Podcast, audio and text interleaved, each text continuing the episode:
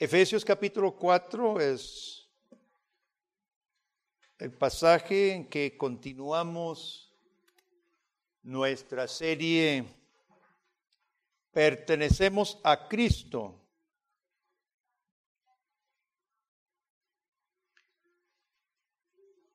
En el libro de Efesios, ya lo hemos repasado, bueno, cada, cada domingo. Eh, Pablo ha enseñado que de Dios es la salvación. Los, las iglesias reformadas solemos hablar de las cinco solas. Sola por gracia, solo por fe, solo las escrituras, solo ideo gloria, solo Cristo, ¿verdad? Y en Efesios, pues, Pablo dice en Efesios 2, 1, Él os dio vida cuando estabais muertos en vuestros delitos y pecados, solo por gracia. Efesios 2.8 dice, por gracia sois salvos por medio de la fe. Y esto no es de vosotros, pues es don de Dios. Sola fide, solo por fe. Luego dice, edificados sobre los apóstoles y profetas, siendo la piedra principal del ángulo Jesucristo. Las, son las escrituras, la revelación de Dios, sola escritura. Efesios y Pablo y la Biblia enseña claramente que Dios es autor soberano de la salvación. Pero ¿cuál es el propósito? De salvarnos.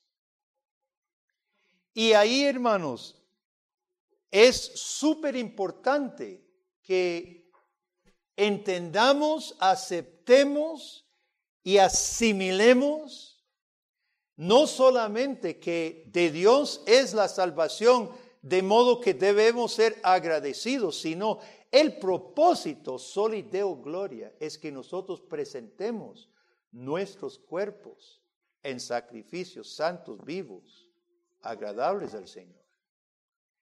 El catecismo que era asignado esta vez dice en qué consiste la muerte del viejo hombre, ¿Qué es lo que Pablo dice aquí, en que sintamos pesar de qué? ¿Quién lo aprendió? De todo corazón, de haber ofendido la voluntad de Dios, aborreciendo y evitando los pecados. Eso no es simplemente, ah, bueno, sí, sí, Dios es Salvador. No, hermano. Si usted aborrece algo, ¿qué hace?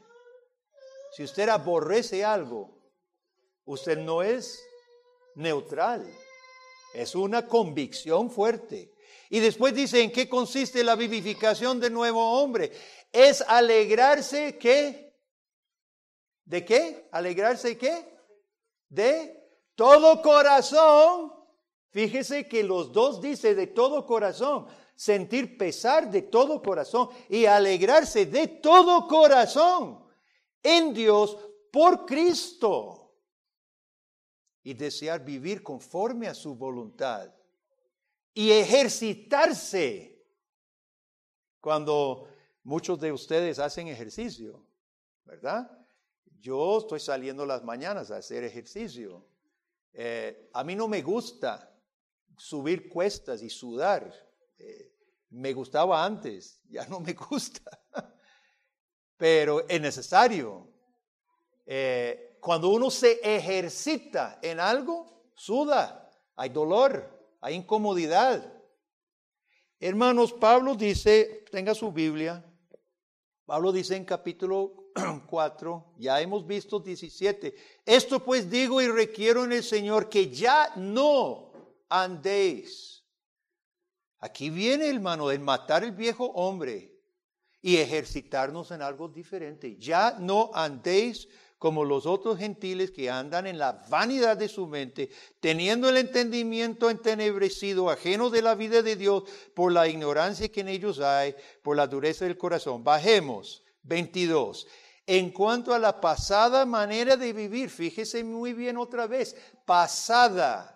El cristiano tiene que estar consciente de un, un pasado y un presente en cuanto a la pasada manera de vivir, despojado del viejo hombre que está viciado conforme a los deseos engañosos y renovados en el espíritu de vuestra mente. Entonces, La vez pasada, antepasada, vimos 25, desechando la mentira, hablad verdad. El domingo pasado vimos 26 y 27, airaos pero no peques. ¿Con quién es legítimo enojarse? ¿Con quién? Con nosotros mismos.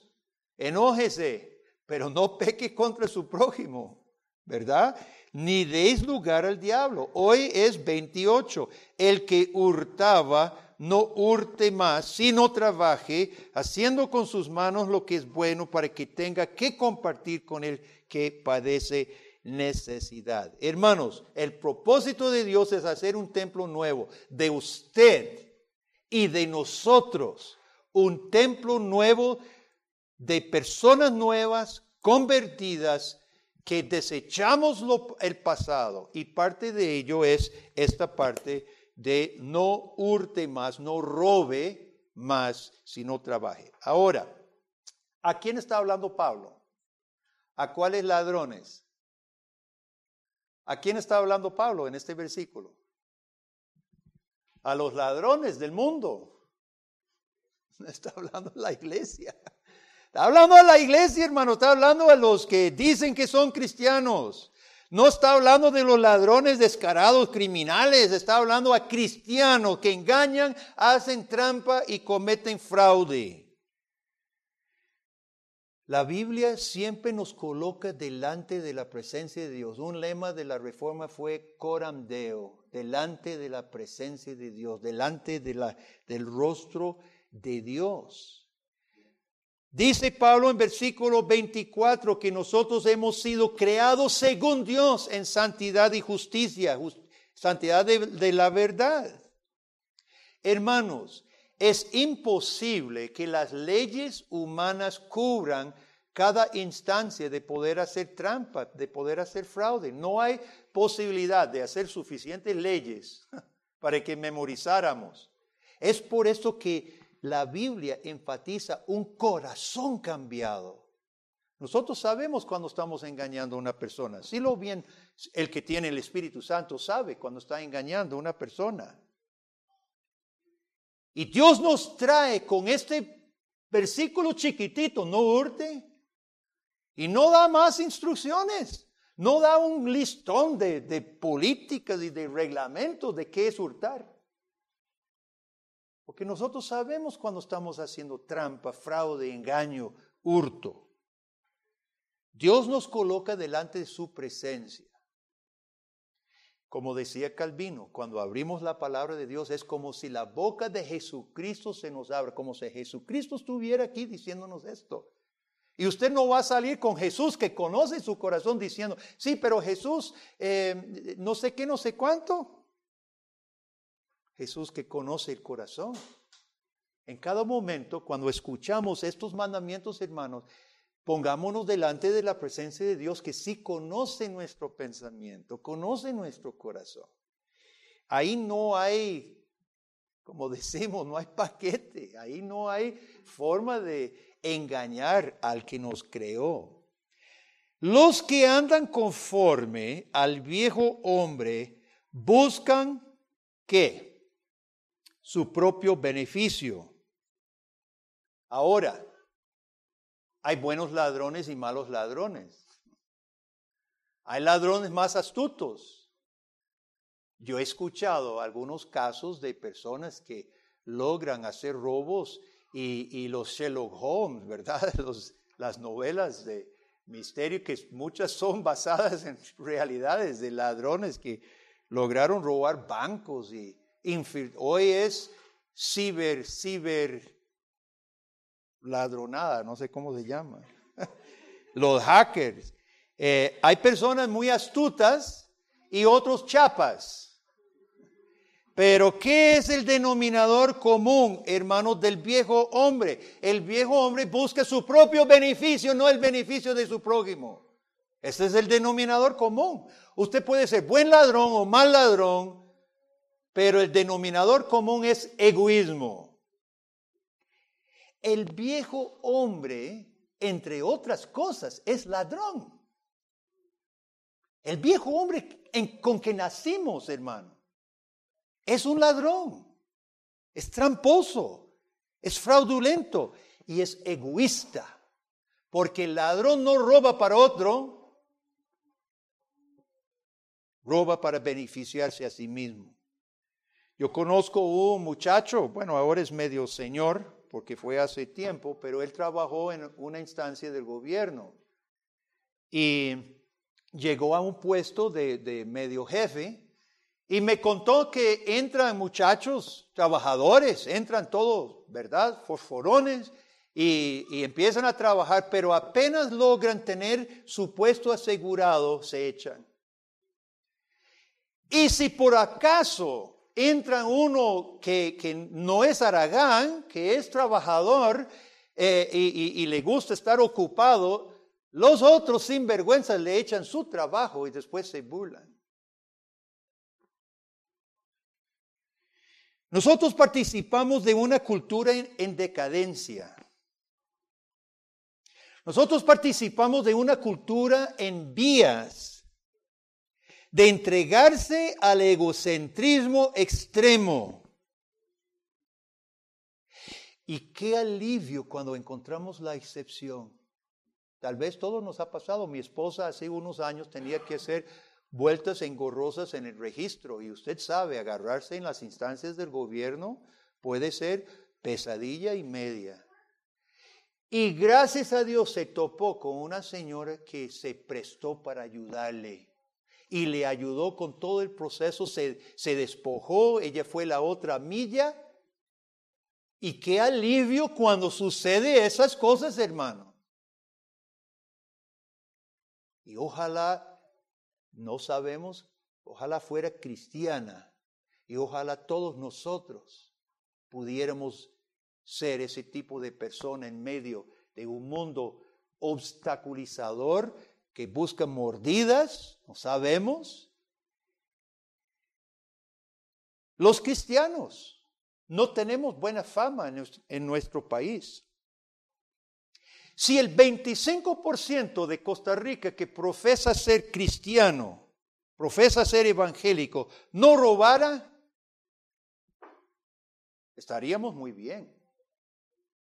Y si el otro 65% que dice ser católico y creer en los diez mandamientos que incluye no robarás, no robara, sería un paraíso. Tendríamos un paraíso. Yo personalmente he tenido pésimos eh, instancias con personas que dicen ser evangélicas. Una noche bien privados, mi esposa y yo, como a la una y media de la noche, escuchamos un bombazo que cimbró la casa. Me levanto, veo por la ventana dos focos de carro que atravesó mi muro. Me pongo los pantalones y salgo y un carro había perdido control y atravesó mi muro con la trompa dentro del patio. Y llego yo pensando que se habían matado y no, ni el carro había pasado mucho, era un carro fuerte y, y el chavalo con la novia o con la esposa, no sé qué, ¿verdad? Estaban bien y resulta ser evangélico y gloria a Dios. Y gloria a Dios, nada, nada pasó. Y, y, perdone, Señor, te voy a ayudar. No te preocupes, te voy a ayudar a reparar su muro. Bueno, gracias. Está bien, nos dimos la mano, echaron su carro para atrás y se fueron. Nunca más los volví. A ver, tuve que pagar la reparación de mi muro. Otro día, una mujer, desobedeciendo el consejo de su marido de no prestar el carro a la muchacha que tenía 18 años, pero no tenía licencia todavía, y el carro que se había vencido la póliza de seguro, que no tenía la póliza actualizada, la esposa agarra el carro, le presta a la muchacha, nos, se van, pierde control y nos dan a nosotros, mi esposa estaba conmigo, durísimo. Alita se le dañó el cuello, quedó afectada durante unos días, yo me golpeé la cabeza y el carro fundido en la parte de atrás. Se baja la mujer, gloria a Dios, no sé qué, no sé cuánto, los ángeles y no sé qué, ¿verdad? Y usted no me puede tocar a mí, ¿verdad? Y le digo, ¿de qué está hablando? Usted no me puede hacer daño. Perdone. de, prometió, bueno, ni siquiera prometió, ella me echó, me echó, no sé, ¿verdad? Eh, y, y, nunca me dio un 5. Mire, si a mí en pocos años me ha pasado estas cosas, ¿cuántas otras personas han tenido experiencias de parte de personas que dicen ser evangélicas, hermano? El problema con un gran sector de la iglesia evangélica en Costa Rica es lo que decía mi abuelo de los peces, del pescado, se pudre de la cabeza en adelante. Sí, los líderes, no sé cuántas personas que han estado cerca de los líderes me han contado de chanchullos, robos, fraudes y engaños. Un muchacho que soy pastor presbiteriano en Colombia, antes era pianista, eh, músico para un gran apóstol en Colombia en sus días anteriores, antes de convertirse. Y el gran apóstol vendía pañuelos de Israel, rifaba pañuelos de Israel, bien caros. ¿Quién no quería un pañuelo ungido de Israel, de Palestina, de la tierra? Es que se llamaba Israel, el dueño de la tienda que vendía los pañuelos. El apóstol Pedro en 2 de Pedro capítulo 2 advierte, harán mercadería de vosotros los falsos maestros. Y por no denunciar, y yo colaboré en el pasado con el papá de Juan Carlos, Juan Carlos Ramírez, colaboramos con un esfuerzo, hermanos, por limpiar la alianza, porque tienen un código de ofrendas tiene un código de dineros y no hubo voluntad de aplicar su propio código. Y oiga, hoy en día solamente se utiliza los evangélicos para comprar votos. Solo para eso servimos. No para ningún consejo real de cómo componer los problemas de nuestro país. Entonces, hermanos, la pregunta es cómo vamos a poder recuperar el testimonio como cristianos en un mundo lleno de fraude.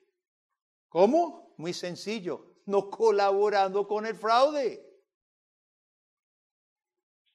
El que hurtaba no hurte más, sino trabaje en lo bueno para que tenga que compartir. Fíjese lo que dice Pablo. Pablo no se limita a decir trabaje. Dice trabaje lo bueno.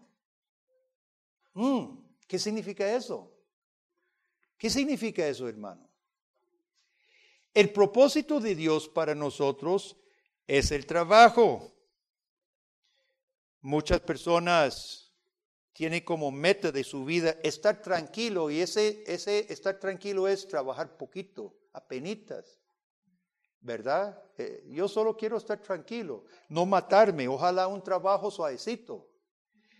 Pues Dios nos ha puesto para trabajar. Recuerde lo que dice Proverbios 24, versículos 32 en adelante. Dice, miré y lo puse en mi corazón, lo vi, tomé consejo un poco de sueño, está hablando del, perezoso. Un poco de sueño, ah, eh, cabeceando un poco, dice, poniendo mano sobre mano, ¿verdad? Un poquito más para dormir. Y así vendrá como caminante tu, tu necesidad y tu pobreza como hombre armado. Pablo mismo a los tesalonicenses, los tesalonicenses tenían un error de pensamiento que como Cristo iba a volver muy rápido, podían parar de trabajar. Y no estaban trabajando. Algunos hermanos habían parado de trabajar. Y Pablo le dice en primera de Tesalonicenses 4:11 que procuréis procuréis tener tranquilidad. ¿Cuál es la tranquilidad verdadera del cristiano? ocupándose en vuestros negocios y trabajar con vuestras manos de la manera que os hemos mandado, a fin de que os conduzcáis honradamente para con los de afuera y no tengáis necesidad de nada. La tranquilidad cristiana, hermanos, es trabajar honradamente para el Señor. Esa es. Ahora, hay que hablar de un punto importante y esto no vamos a poder cubrir todos los aspectos y es y hay un peligro de malentender lo que vamos a decir. Entonces, vamos a ver si, si me puedo explicar bien. Es posible, hermanos, que para que el cristiano trabaje honradamente y trabaje en lo bueno, es posible, y, en muchos casos es necesario, que reciba menos salario de lo que ofrecería otro tipo de trabajo. Muchos cristianos han tenido que escoger un trabajo que es bueno, que es honroso, pero no gana lo que podría ganar en otro tipo de trabajo que quizás no honre a Dios. Fíjese muy bien que Pablo dice, eh, no robe, sino trabaje en lo bueno. ¿Sabe qué es el, yo digo, un problema con ser reformado, hermano? Un problema con ser reformado es que nosotros aceptamos lo que Dios exige en su palabra, que es que pensemos en algunas iglesias tiene un rótulo en la puerta. Al entrar, por favor, apague sus celulares, pero no su cerebro. ¿Por qué? Es un medio insulto. Bueno, ¿cuántos cristianos quisiera apagar su cerebro y no tener que pensar que me diga qué tengo que hacer? No robe. Bueno, yo no robo. Ajá, trabaje en lo bueno. Sí, ¿Y, ¿y eso qué es? Exactamente, ¿eso qué es? ¿Qué es trabajar en lo bueno? Dígame usted, ¿qué es lo que está diciendo Pablo? Requiere que usted piense, analice, haga criterios. ¿Qué es trabajar en lo bueno? Dios no lo dice aquí. Hay que conocer su palabra, conocer su ley, conocer toda una trayectoria de, de, casos que Dios nos da en su palabra. Por eso en esta iglesia pedimos que estudiemos la palabra de Dios porque vamos a estar totalmente desprovistos de criterios cuando Pablo en dos palabras dice, trabaje en lo bueno. Y salgamos de aquí, ¿qué? Conociendo y entendiendo qué. ¿Qué es trabajar en lo bueno? Bueno, podemos hacer algunas preguntas, por lo menos, para que nos acerquemos a este criterio. Pero lo importante, lo que quiero enfatizar, hermanos, es que Dios requiere que nosotros utilicemos nuestro cerebro. Ahora también nos da un cuerpo. Y muchas personas a mí me han consultado, pastor, me ofrecen tal trabajo, ¿qué te parece? Eso es bueno que, que consultemos. Muchas veces yo no le puedo decir sí o no, pero podemos conversarlo a la luz de la palabra de Dios. Eso es bueno. Cuando Pablo dice, trabaja en lo bueno, está poniendo aquí el, el requisito de pensar, de tomar criterios, de analizar, ¿verdad? Ahora, podemos hacer algunas, algunas preguntas. ¿Qué es trabajar en lo bueno? ¿Agrada a Dios o crea ofensa este trabajo? ¿Agrada a Dios o crea ofensa? Ahí sería un criterio importante.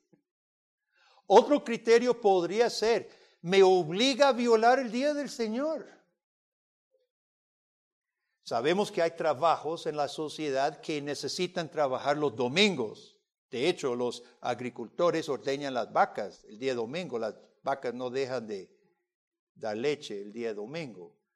Los policías, necesitamos policías, ojalá se puedan turnar. Los médicos, los bomberos, ojalá haya roles en que se puedan turnar cuando yo vine a Costa Rica hace 35 años y los viejos aquí recordarán, ¿cuándo cerraban los negocios en Costa Rica?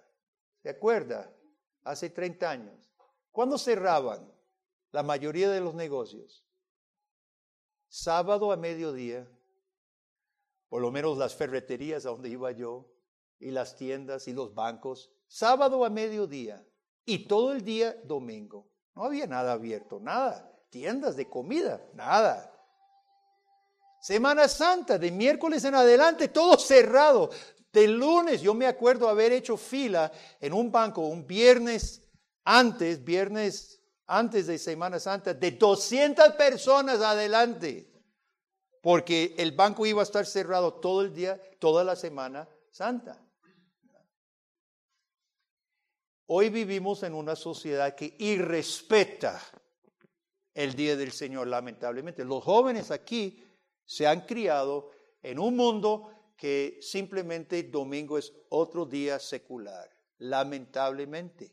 Ahora, yo sé que no es fácil, no es fácil, pero pida a Dios que te permita honrarlo. Y si puede conseguir un trabajo, aunque pague un poquito menos, para poder honrar a Dios, hay una promesa.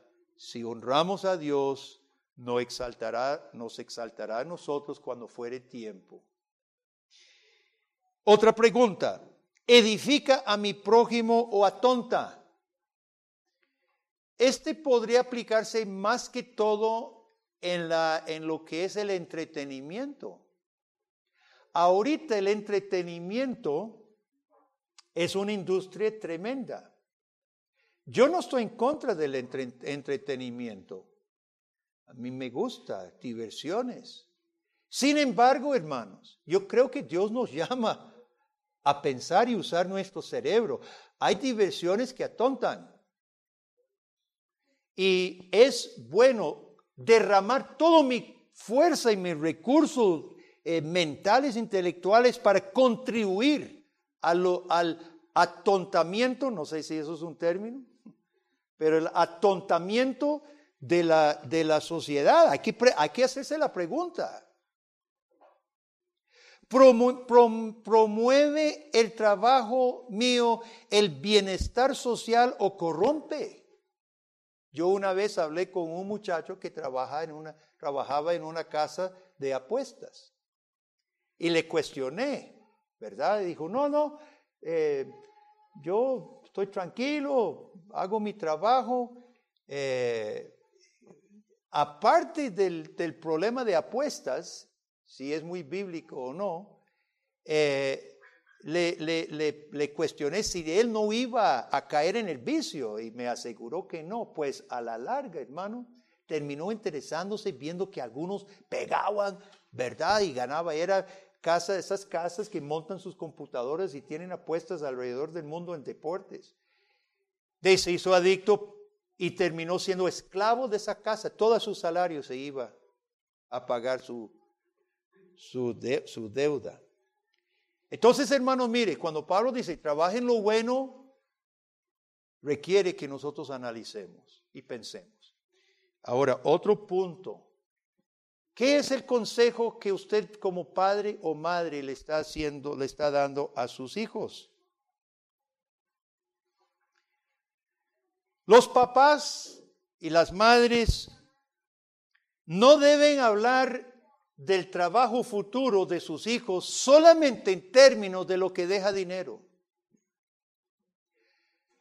Lamentablemente, tristemente, en muchas ocasiones son los padres los culpables de criar avaros, porque solo hablaron a sus hijos de lo que deja plata. No, no, no trabajen eso porque no hay plata. Trabajen lo otro porque eso deja plata. Y ese es el único criterio. Yo no estoy en contra de hacer dinero. Gloria a Dios por el dinero. La iglesia, el reino de Dios ocupa dinero y todos nosotros ocupamos dinero. El dinero no es malo. Es el amor al dinero que envenena y corrompe. Y hay de aquel padre y aquella madre que solo habla de un futuro trabajo de sus hijos en términos del dinero nada más. No habla de beneficiar a su prójimo, no habla de glorificar a Dios y beneficiar a la sociedad. Entonces, hermanos, eh, papás, los que tienen hijos en casa, eh, Ojo lo que Pablo nos está enseñando. Bien, ahora tomemos la última parte del versículo para que tenga que compartir con el que padece necesidad. Posiblemente esta última cosa, hermanos, es lo, que, en, lo que menos pensamos cuando pensamos en el trabajo. Pero Pablo coloca esto en términos de lo que dijo Jesús cuando le, preguntaron qué es el mejor mandamiento, amar a Dios con todo su corazón, fuerzas y alma. Y el segundo, amar a su prójimo. Y Pablo no dice otra cosa.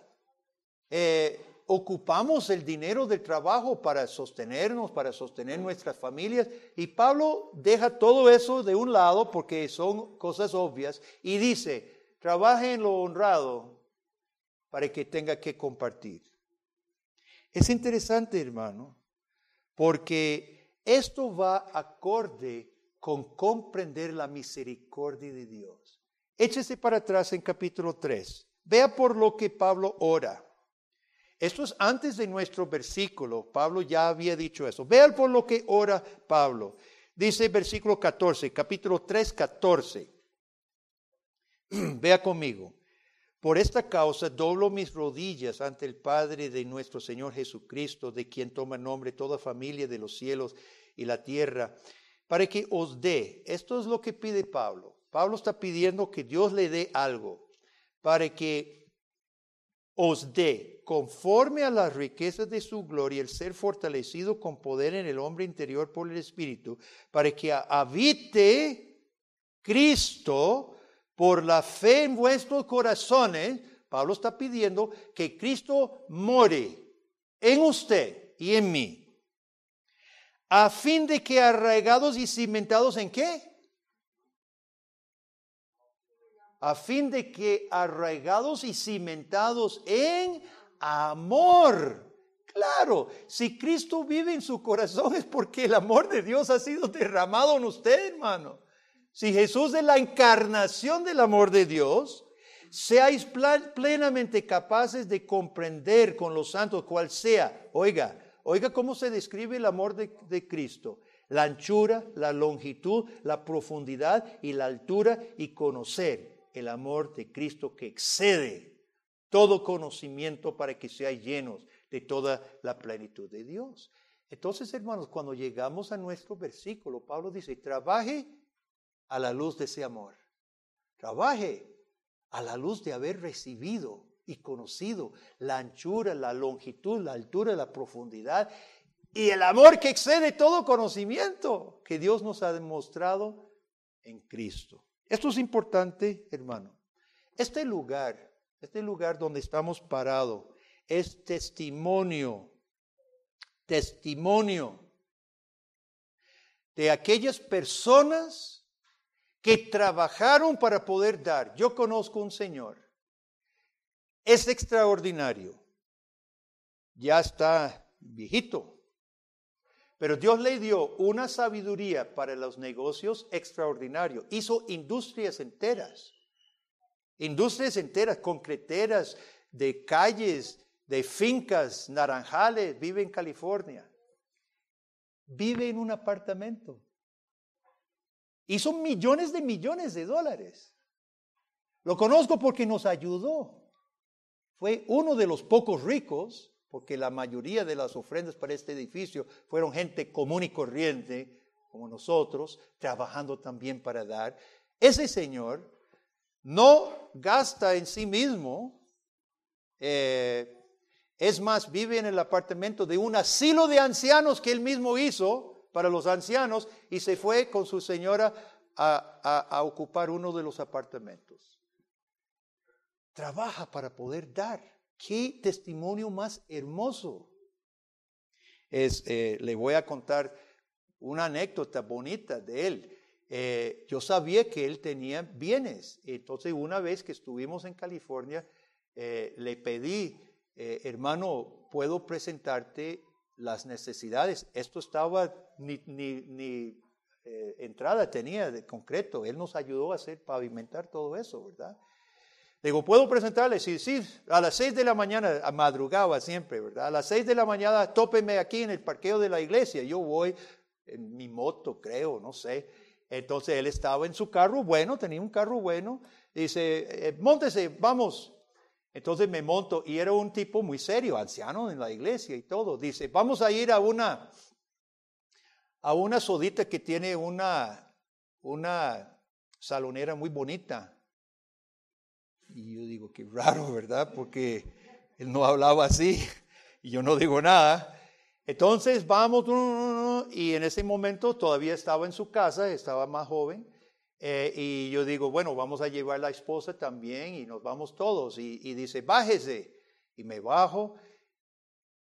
Era la salonera bonita, era su esposa, y íbamos a comer huevos y, y tocineta en la casa. No iba a ir a gastar plata en un restaurante.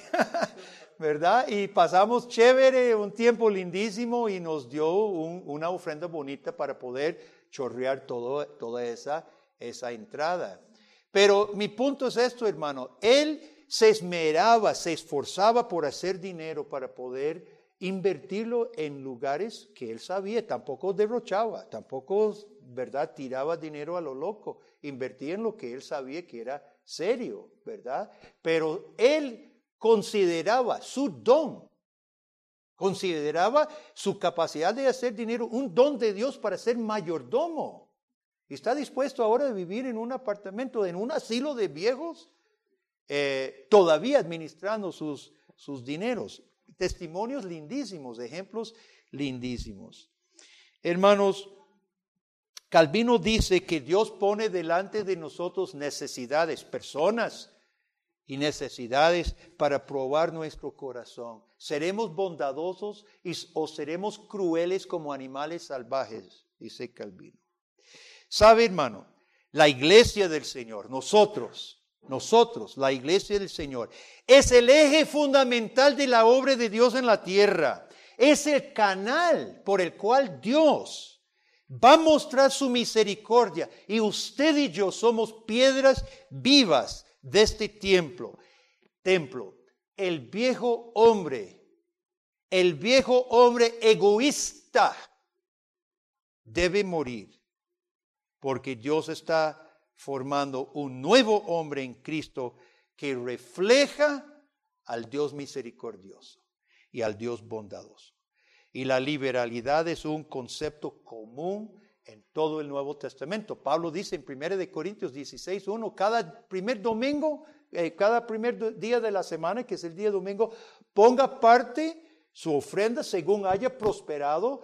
Él estaba haciendo una recolecta para pobres en Judá, eh, para que cuando yo vaya no tengan que recoger, que, correr para recoger eh, ofrendas entonces. Hermanos, nuestra iglesia sigue ese ejemplo. Los primeros días de la semana seguimos recogiendo precisamente porque nuestra iglesia tiene la meta de ayudar a los necesitados dentro y fuera de nuestra congregación.